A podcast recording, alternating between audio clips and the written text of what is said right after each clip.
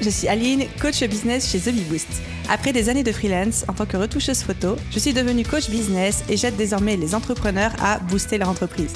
Si vous êtes à la recherche de stratégies, d'astuces, de retours d'expérience, de partage et d'une bonne dose de bonne humeur, vous êtes au bon endroit. Dans ce podcast, seul ou avec mes invités, je vous partage tout pour vous inspirer au quotidien, vous aider à atteindre tous vos objectifs et faire en sorte que vous puissiez développer le business de vos rêves. Alors, installez-vous confortablement et c'est parti pour l'épisode du jour. Hello tout le monde et bienvenue dans l'épisode 172 du podcast Je peux pas, j'ai business. J'ai l'impression de me prendre pour une Léa situation en mode salut les guys alors que pas du tout en fait. Vous êtes bien sur le podcast Je peux pas, j'ai business. Je vous souhaite la bienvenue, j'espère que vous êtes bien installés, prêts à écouter l'épisode du jour. Épisode qui, on va dire, s'écoute en faisant autre chose. C'est pas un épisode où vous allez forcément avoir besoin de prendre des notes, d'être concentré. On est plus dans du euh, racontage de vie et dans du partage d'expérience. Je parle, vous le savez, constamment. Je crois que je passe mes journées à papoter sur Instagram avec euh, chacun d'entre vous, toutes les personnes qui m'écrivent, je réponds, on, échange, on papote. Bref, c'est passionnant. Mais il y a quelque chose qui est particulièrement revenu ces derniers temps et que j'avais envie d'adresser aujourd'hui. Cette chose, c'est la, entre guillemets, peur de la réussite. Alors vous allez me dire, mais Aline, comment est-ce qu'on peut avoir peur de réussir vu que c'est consciemment, foncièrement, intrinsèquement, ce qu'on veut avec notre business. Réussir, gagner bien notre vie, être libre, euh, avoir plein de clients, etc. Sauf que la peur de la réussite et tout l'auto-sabotage qui s'ensuit existe bel et bien chez les entrepreneurs et je crois même que c'est un des pires ennemis de l'entrepreneur parce que on ne la voit pas arriver. C'est une peur qui est très vicieuse à la différence du syndrome de l'imposteur, des choses comme ça qu'on arrive aujourd'hui à identifier assez facilement. La peur de la réussite, souvent on ne met pas le doigt dessus. Peur que ça marche trop, peur que ça marche trop vite, trop fort, d'être submergé, de changer, d'avoir la critique, d'être mal vu notre entourage, de gagner trop d'argent, de pas savoir gérer, etc. Tout ça, ce sont des symptômes de la peur de la réussite. Si c'est quelque chose qui est en train de résonner en vous, ou si vous avez envie d'en savoir plus, j'avais fait tout un épisode de podcast autour de ce sujet-là. C'est l'épisode numéro 63 qui s'appelle Peur de la réussite, l'auto-sabotage chez les entrepreneurs. Je vous mettrai le lien évidemment dans la description de cet épisode de podcast. Je ne vais pas recreuser le sujet ici parce que ça n'a pas lieu, c'est pas le sujet, mais pour vous dire que c'est quelque chose que j'ai beaucoup beaucoup identifié chez les gens qui venaient me parler et j'avais aujourd'hui envie dans cet épisode de podcast de vous partager ma propre expérience. On est aujourd'hui à l'heure à laquelle j'enregistre cet épisode de podcast, vendredi 13 mai 2022.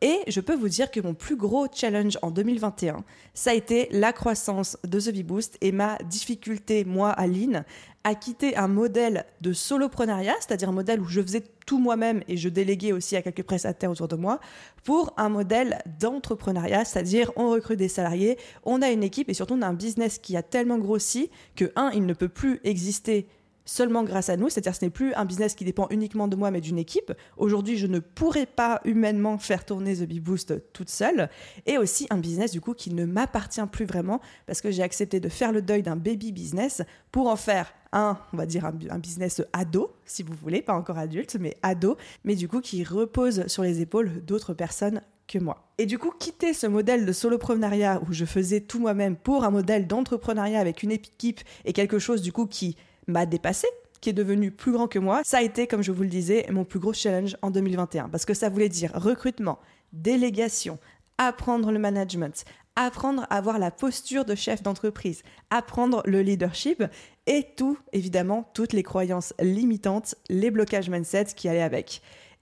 Et, très, honnêtement, je sais que de l'extérieur, entre gros guillemets, tout a l'air de bien aller, même si je suis relativement transparente sur les challenges que je vis, euh, comment je les aborde, qu'est-ce qui se passe euh, dans les coulisses de mon business, etc. Mais on va pas se mentir, c'est l'aventure, l'expérience d'une vie, et surtout, j'ai fait plein, plein, plein, plein d'erreurs. Clairement, je crois que tous les murs que je pouvais prendre, je me les suis pris. Toutes les erreurs que je pouvais faire, je les ai faites. Et c'est pour ça que j'avais envie qu'on parle de tout ça aujourd'hui.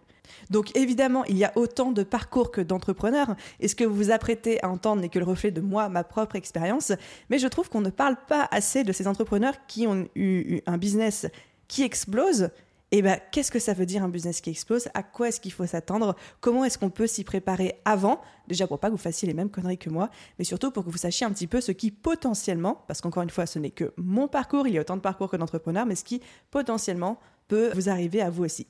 Donc c'est parti pour un petit épisode sur à quoi s'attendre quand on a un business qui grossit. Et non, ce n'est pas que des choses négatives, bien au contraire. Donc aujourd'hui, je ne suis pas Aline la coach, je suis Aline, votre meilleur pote business qui est passé là avant vous, qui vous fait bénéficier de ces expériences. Et on va aborder cinq points. Le premier point, c'est il y aura plus de tout. Alors là, comme ça, ça vous dit rien du tout, mais notez cette phrase. Il y aura plus de tout. Un business qui grossit, votre business, quand il va grossir, ça veut dire qu'il y aura plus de tout. Tout va être mis en lumière, tout va être exacerbé, tout va être boosté avec votre croissance. C'est-à-dire que les petits problèmes que vous avez aujourd'hui vont devenir des gros problèmes si vous ne les résolvez pas avant. Mais aussi que les petites choses aujourd'hui positives dans votre business vont devenir vos meilleurs atouts pour la suite. Mon message avec ça, c'est que quand vous avez un business avec des bases solides, un business avec des bases saines, quand vous avez un bon mindset, tout ça va être déculpé, va être mis en avant et va vous accompagner, va vous booster dans votre croissance. Et à contrario, si vous rencontrez des challenges d'un point de vue de votre mindset, ou alors si vos bases ne sont pas solides et saines, ou alors si par exemple vos process ne sont pas clairs, eh ben ça va vous mettre des bâtons dans les roues par la suite. Donc mettez-vous bien en tête que la moindre action que vous faites aujourd'hui, quel que soit votre niveau, même si aujourd'hui vous êtes à peine en train de vous lancer, ou alors que vous vous apprêtez à vivre une grosse croissance, ou que vous êtes déjà même dedans, chaque action que vous faites aujourd'hui va préparer et déterminer la qualité de votre croissance future. Et ça, c'est vraiment à garder en tête. Mes conseils, si je devais être beaucoup plus dans le concret, c'est ayez des process simples et clairs. Dès aujourd'hui, faites des process pour tout. Dès que vous avez une action que vous répétez plus de deux fois dans votre business, que ce soit deux fois par mois ou même deux fois par semaine ou deux fois par jour, créez un process, écrivez-le pas à pas. Pourquoi? Tout simplement parce que ça va être plus simple pour vous après de déléguer. Vous aurez carrément une bibliothèque de process à transmettre à vos futurs collaborateurs, à votre future équipe. Et surtout que jamais quand on a besoin de déléguer, quand on est en explosion, quand le business grossit, Faire des process, c'est vraiment la dernière chose pour laquelle on a le temps. Donc faites-le dès maintenant. Autre exemple, dès maintenant, adoptez une gestion claire de votre comptabilité et de votre trésorerie. Plus vous allez comprendre vos finances, plus vous allez pouvoir vous projeter en sachant exactement ce que vous devez payer, à qui, quand, quelle chargure ça fourre cette année, quel impôt sur les sociétés pour ceux qui sont euh, en société type SAS euh, ou SARL. Enfin, plus vous allez être clair là-dessus, plus vous allez pouvoir vous projeter sur votre trésorerie, plus vous allez pouvoir piloter également votre croissance. Et là, je parle en retour d'expérience, c'est-à-dire que c'est un travail que moi, je n'avais pas forcément fait au début, c'est-à-dire que je ne savais pas plus, plus que ça piloter ma trésorerie. Et donc, j'ai tendance, j'allais dire j'avais, mais en fait, j'ai tendance encore aujourd'hui à faire le petit écureuil avec ma trésorerie, c'est-à-dire j'ai beaucoup de trésorerie parce que j'ai toujours peur d'en manquer, de ne pas pouvoir euh, payer ma TVA, mon URSAF, mes charges, mes prestataires, etc. Alors qu'au final, cette trésorerie, j'aurais pu non seulement l'investir dans de nouveaux projets, mais, surtout, je me suis faite assassiner au niveau de mon impôt sur les sociétés en 2021. Et euh, dernière petite astuce, dernière petit euh, exemple de il y aura plus de tout et comment est-ce qu'on peut s'y préparer dès maintenant, votre vision, votre vision pour le futur, votre vision pour la suite de votre business, plus elle est claire chaque jour que euh, vous vivez, plus elle va vous aider à prendre les bonnes décisions dans la croissance de votre business.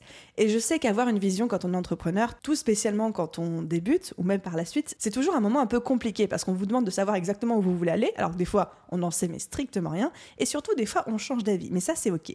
C'est ok de changer d'avis et c'est ok de, dans un premier temps, y aller un petit peu au doigt mouillé. Parce qu'on ne peut pas tout savoir dès le début et personne ne peut entamer un business en ayant un plan sur 20 ans, en sachant exactement comment ça va se passer et en ayant un plan d'action qui se déroule tel quel sans jamais en dévier. Ça, je l'ai jamais vu chez aucun entrepreneur. Mais plus vous allez avoir une vision claire à l'instant T, quitte à ce que cette vision ne soit valable que pendant un mois, plus vous allez pouvoir prendre les bonnes décisions. C'est-à-dire que quand vous êtes en phase de croissance, vous allez devenir sur-sollicité dans tous les sens. Et donc là, d'avoir votre vision, d'avoir vos objectifs, d'avoir vos projets en tête, va vous aider à dire oui ou à dire non aux bonnes opportunités et à prendre les bonnes décisions. Alors que si vous n'avez pas de vision, vous n'avez aucune idée de ce qui va vous aider à avancer parce que vous ne saurez pas dans quelle direction vous souhaitez avancer. Donc voilà, ça c'est le premier point. Sachez que lorsque votre business grossit, tout est exacerbé, boosté, déculpé, le pire comme le meilleur. Donc autant dès maintenant faire entre gros guillemets bien les choses.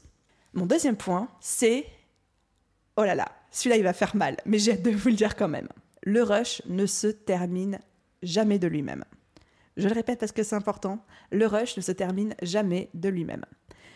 Souvent, quand notre entreprise commence à se développer, mais avant même qu'on parle d'explosion ou de, de, gros business qui est en train de se former ou quoi que ce soit, mais quand ça commence à se développer, on sent une période de rush qui s'installe. Et moi, je me souviens très très bien du moment où ça a commencé à s'installer, c'était en juin 2020, avant même donc mon premier lancement avec la BSB, donc avant même le décollage de The Bee Boost, même si ça marchait déjà relativement bien à l'époque, eh ben en juin 2020, j'étais en pleine création de la formation et j'ai commencé à sentir ce changement de rythme qui fait que je bossais 10 à 14 heures par jour. Euh, je commençais pas à être encore fatiguée parce que j'avais plein d'énergie à l'époque, mais voilà, je sentais qu'on n'était pas dans le même rythme. Et je me disais à ce moment-là, bon, ça ira mieux dans deux mois, ça ira mieux après le lancement ou alors ça ira mieux après telle chose. Et je suis sûre que ça, ça va parler à beaucoup d'entre vous. On se sent dans le rush et on se dit oui, ça ira mieux après X ou Y deadline. Et eh bien figurez-vous que cette période de rush ne s'arrête jamais. C'est-à-dire que à chaque fois, on pense que c'est jusqu'à X ou Y deadline slash événement, mais au final, après cet événement, notre business a grossi de par l'action qu'on était en train de faire, et du coup, cette ce rush devient notre nouvelle normalité. Et c'est là que ça peut devenir très très très dangereux parce que c'est la route directe vers le burn-out quand on ne sait pas dire stop.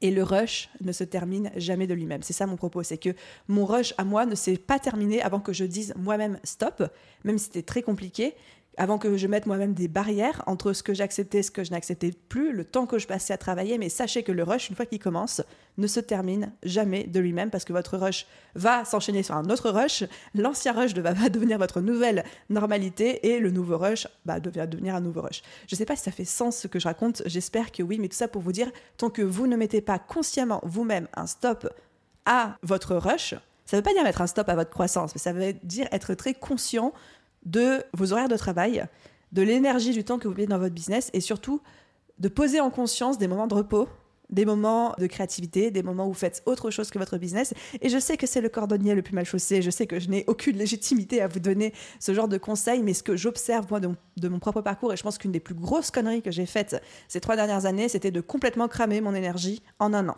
c'est-à-dire entre 2020 et 2021, j'ai complètement cramé mon énergie. Euh, j'ai commencé à la récupérer depuis, j'ai fait les actions qui étaient nécessaires pour, j'ai ralenti, etc. Mais je vois bien qu'aujourd'hui, je n'ai pas du tout la même énergie que j'avais il y a deux ans. Mais alors, pas du tout, du tout, du tout, du tout.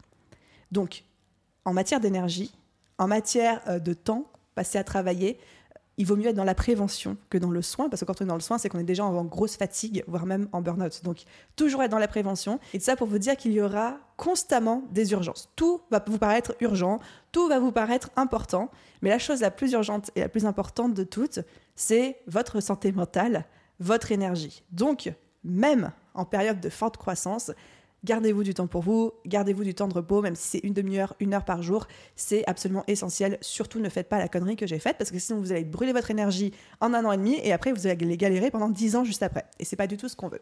Donc, notre deuxième point, c'était le rush ne se termine jamais de lui-même, il faut savoir dire stop et gardez bien en tête que cette période de rush que vous êtes potentiellement en train de vivre, si vous-même consciemment vous ne mettez pas un stop et que vous dites pas ça suffit, ça ne se terminera pas de lui-même, ça deviendra votre nouvelle normalité, vous allez enchaîner, surenchérir sur un nouveau rush et ça c'est pas du tout sain.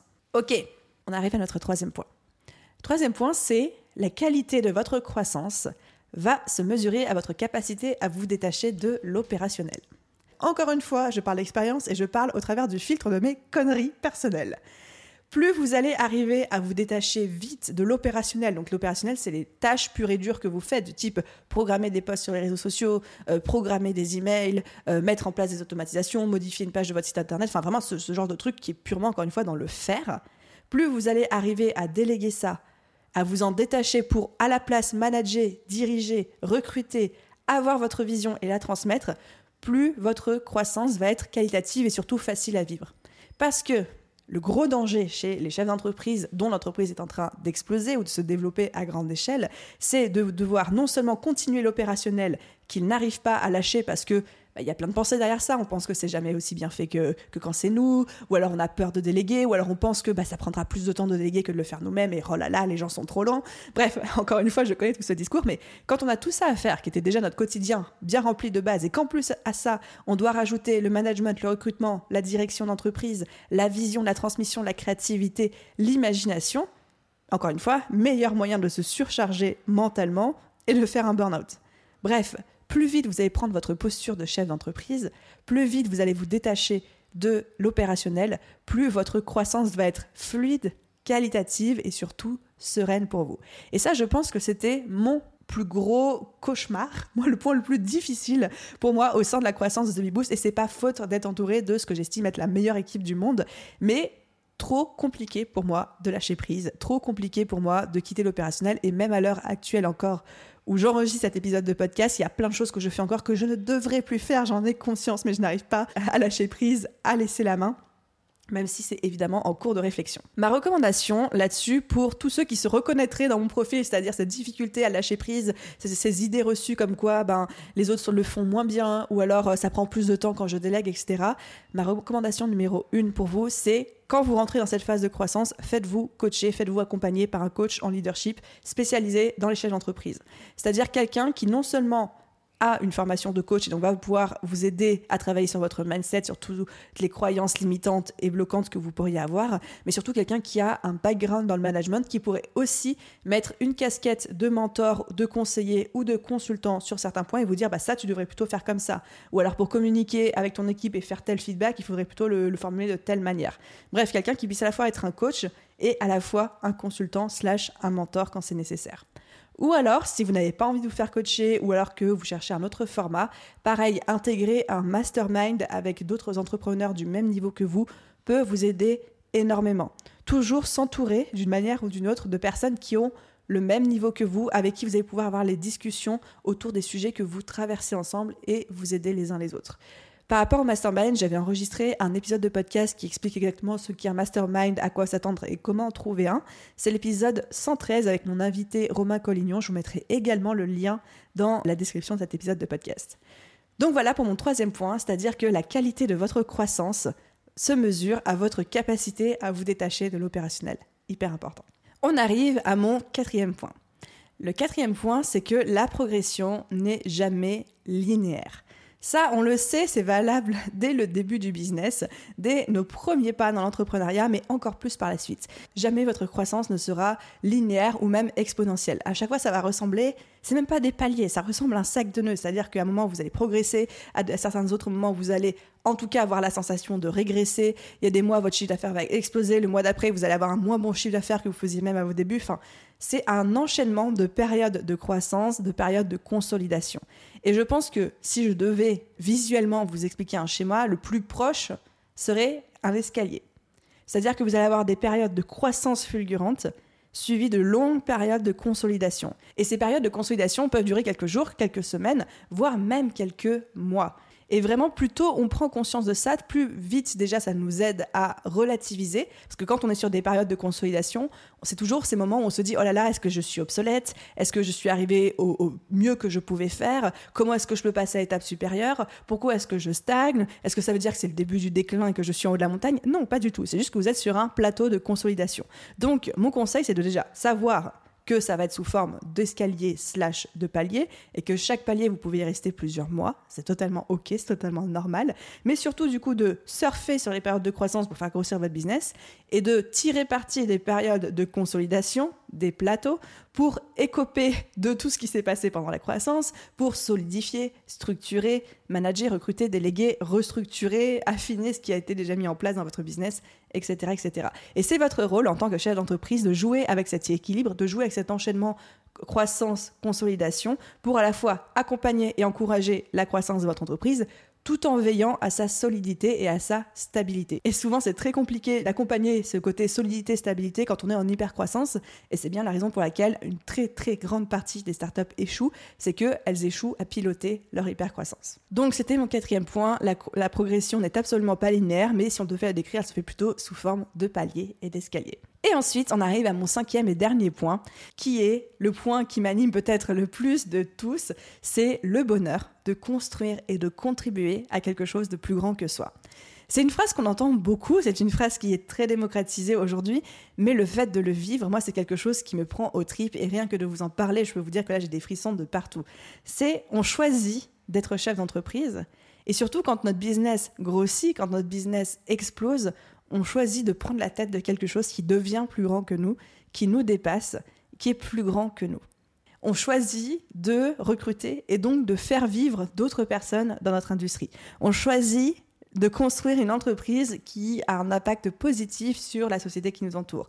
Et de sentir qu'on a un espèce de rayonnement dans notre marché, de sentir qu'on a un impact, de sentir qu'on peut aider les gens, aider euh, la société à aller un petit peu mieux, je trouve que c'est la chose la plus inspirante épanouissante et grisante au monde. Et il y a aussi une dimension évidemment qui nourrit notre ego personnel, mais c'est vraiment une sensation complètement jouissive et que je n'ai jamais retrouvée nulle part ailleurs. Et ça, je pense que quand on commence l'entrepreneuriat, c'est normal d'être centré sur nous-mêmes. C'est normal, normal d'être euh, recrovié sur notre nombril parce qu'on veut payer nos factures, faire vivre notre famille, se sentir libre, vivre confortablement. Et c'est normal au début d'être dans une démarche entre gros guillemets purement égoïste. Moi, je ne demanderai jamais à quelqu'un qui débute en business d'avoir des grandes visions en mode je vais changer le monde, je vais guérir la faim, je vais soigner toutes les maladies, etc. Non, c'est parfaitement normal d'être déjà centré sur soi parce qu'on ne peut pas aider les autres tant qu'on ne sait pas aider soi-même. Comme dans les avions, ça sert à rien de mettre le masque d'oxygène de la personne à côté si on l'a pas mis à soi d'abord. Donc c'est normal, je répète, quand on commence en business, d'être d'abord centré sur soi et les résultats positifs sur soi, sur ses finances, sur sa liberté, sur son rythme de vie, sur sa sécurité, etc. Mais ensuite, quand on a la chance d'avoir passé ce cap et de rentrer dans une phase de croissance où nous, on a rempli en fait toutes ces missions pour nous-mêmes et on commence à les remplir pour les autres, c'est-à-dire donner du bonheur, donner de la valeur, donner de la sécurité, donner de l'argent, euh, des choses comme ça à la société, à notre équipe, aux autres, il n'y a rien de plus jouissif et épanouissant, je trouve, que ça. Et ça, c'est incroyable. Donc voilà pour mon cinquième et dernier point, c'était le bonheur de construire et de contribuer à quelque chose de plus grand que soi. Alors si je devais faire une petite conclusion à cet épisode de podcast, déjà j'ai envie de rassurer tous ceux d'entre vous qui pourraient avoir cette espèce de peur de la réussite, de peur de d'avoir des problèmes qu'ils ne pourront pas gérer, d'avoir un business qui grossit trop, d'avoir construit quelque chose qui les dépasse, etc. Malgré le fait que, je le répète, moi je pense avoir fait toutes les conneries possibles et imaginables dans la croissance d'une entreprise, jamais, à aucun moment, j'ai eu la sensation d'être débordé par des problèmes trop gros que moi. C'est-à-dire que oui, vous allez avoir des problèmes plus importants, entre guillemets, que ceux que vous aviez avant, forcément. Mais vous vous construisez en fait au fur et à mesure la posture, le mindset, l'état d'esprit qui va avec et qui fait que, au final, ce ne sont que des problèmes dont vous allez pouvoir trouver des solutions, que des problèmes qui restent abordables pour vous. Donc évidemment que si aujourd'hui, à quelqu'un qui débute, je lui parlais des problèmes que je rencontre aujourd'hui, ou si moi-même j'exposais les problèmes que je rencontre aujourd'hui à la ligne d'il y a trois ans, ça paraîtrait une montagne. Sauf que la ligne d'il y a trois ans, eh ben, elle gérait les problèmes d'il y a trois ans. Et la ligne d'aujourd'hui, elle gère les problèmes d'aujourd'hui. Et la croissance que j'ai eue d'un point de vue de mon état d'esprit, de mes compétences, de mes connaissances, de ma posture de chef d'entreprise, etc., font que je n'ai pas plus de difficultés à résoudre les problèmes aujourd'hui que je n'en avais il y a trois ans. Donc pour vous tous aujourd'hui qui avez peur de ce qui potentiellement vous attend, n'ayez pas peur, vous allez forcément trouver des solutions et vous allez forcément être confronté à des problèmes que vous allez pouvoir gérer. Faites-vous confiance, faites confiance à votre croissance personnelle sur ces sujets-là. Et j'ai envie de terminer avec une petite citation qui me fait toujours beaucoup rire et que je trouve tellement, tellement juste, qui est tirée du livre Comme par magie de Elisabeth Gilbert. Donc, Elisabeth Gilbert, c'est celle qui a écrit le livre qui s'appelle Mange, Prix, M, qui est un gros best-seller international. Vous en avez certainement déjà entendu parler. Mais elle a aussi sorti un livre de non-fiction qui s'appelle Comme par magie, comment vivre de sa créativité, que je conseille à tous les entrepreneurs, où elle parle de comment avoir de la créativité au quotidien, sa propre relation à sa créativité. Puis en fait, c'est un livre de développement personnel. Et elle a un moment un passage sur ce qu'elle appelle la tartine de merde. Oui, c'est bien ça, c'est la tartine de merde. Et en gros, le message derrière ça, c'est de se dire que à chaque fois que vous allez prendre une décision dans votre vie, à chaque fois que vous allez euh, vouloir quelque chose, il y a forcément une tartine de merde qui vient avec. Donc, quelle que soit votre décision, il y aura forcément des inconvénients. C'est un petit peu ça son message. Et elle dit, quel que soit votre choix dans la vie, vous choisissez et vous mangez la tartine de merde qui va avec. Et ça rejoint ce que je vous dis souvent qui est de quand on est entrepreneur, on a la liberté incroyable de choisir ses problèmes. Que vous choisissiez de grossir ou non avec votre entreprise, c'est complètement OK. Hein. il y a des avantages et des inconvénients. Il y a de la beauté, il y a de la tartine de merde dans les deux camps. Juste, la question à vous poser aujourd'hui, c'est quel est le problème que j'ai envie de choisir? C'est quoi le problème qui m'attire le plus? Quel problème j'ai envie de gérer? Et sachez que, quelle que soit votre décision, il y aura forcément la tartine de merde qui ira avec. Donc n'ayez pas peur de la croissance, n'ayez pas peur d'un business qui grossit. C'est, je trouve, la plus belle aventure qu'un entrepreneur puisse vivre, clairement, et vous allez avoir au fur et à mesure l'état d'esprit, les outils, les connaissances pour régler tous les problèmes qui vont arriver. Je n'ai aucun souci là-dessus. Voilà un petit peu pour mon partage d'expérience et pour cet épisode aujourd'hui. J'espère qu'il vous a plu. N'hésitez pas à venir en parler avec moi sur Instagram, me dire s'il y a des choses qui ont résonné en vous, avec lesquelles vous êtes d'accord, pas d'accord, si vous avez des retours à me faire, si c'est aussi des choses que vous avez vécues, si vous vous reconnaissez dans la peur de réussir, des choses comme ça. Bref, Instagram, TheBeBoost, toujours un plaisir d'échanger avec vous. Merci d'avoir écouté cet épisode jusqu'au bout, comme d'habitude, pour encourager le podcast. Une note, un commentaire sur votre plateforme d'écoute. Merci à tous ceux qui le font chaque jour. Je lis tous vos commentaires, c'est un régal à chaque fois. Je vous souhaite à tous une merveilleuse journée, soirée, après-midi, nuit, où que vous soyez, et je vous dis à très vite dans un prochain épisode. Bye tout le monde